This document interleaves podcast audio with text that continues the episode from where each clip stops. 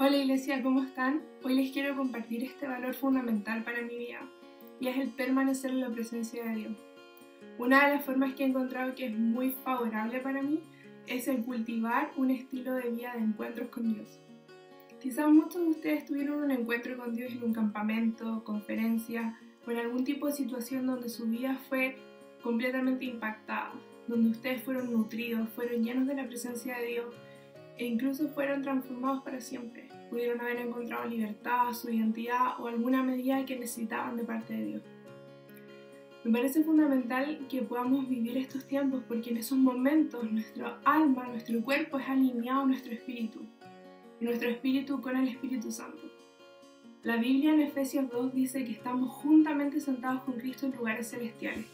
Y si nosotros tenemos acceso a ese medio de gloria, si tenemos acceso a ese lugar, a esa plenitud del cielo, podemos vivirla hoy en la tierra aquí. Algo que me parece muy interesante es que en lo que nosotros nos enfocamos tiene el poder para transformarnos. Y lo que nosotros atesoramos nos define.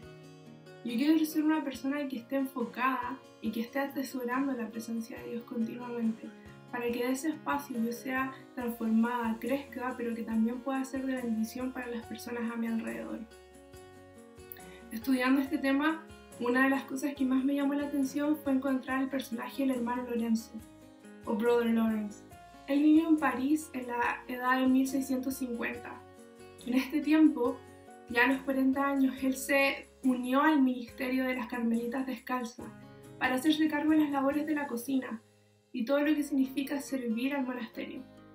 Gente de alrededor de la ciudad de París, incluso las afueras, viajaba al monasterio para encontrarse con el hermano Lorenzo y poder observarlo en, en sus acciones diarias, la cocina, lavando los trastes o todo lo que significaba para él servir a la comunidad. Algo que él hizo fue desarrollar la forma de oración a un estilo de vida en la que estuvo continuamente practicando la presencia de Dios.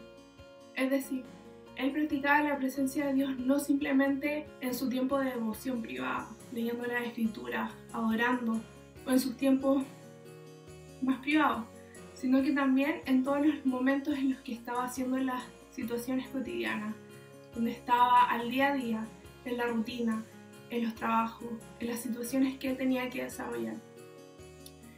Me parece que su estilo de vida realmente es un desafío, un desafío de cómo nosotros podemos llevar ese disfrute en la presencia de Dios y cómo podemos empezar a vivirlo en todas las cosas que estamos haciendo, sea nuestra vida doméstica, con la familia, amigos, trabajo, y que en ese lugar la presencia de Dios empieza a derramarse como algo que sobreabunda nuestra vida y que impacta a todas las personas que entran en contacto con nosotros. Así que quiero dejarles con un desafío. Quiero invitarlos a que podamos continuamente desarrollar una vida de encuentros con Dios, de estar continuamente en comunión con Él. Quizás si estamos haciendo las compras o si estamos haciendo algún trabajo más rutinario, poder hablar en lenguas, poder adorarlo, poder orar, interceder por personas, simplemente decirle cuán amoroso es, no dejar que el día termine sin poder tener un encuentro con Él y disfrutar de su presencia que ha sido hecha posible gracias a Jesús para nosotros. Así que eso, les mando un saludo grande, más de la presencia de Dios para ustedes y que sean muy bendecidos.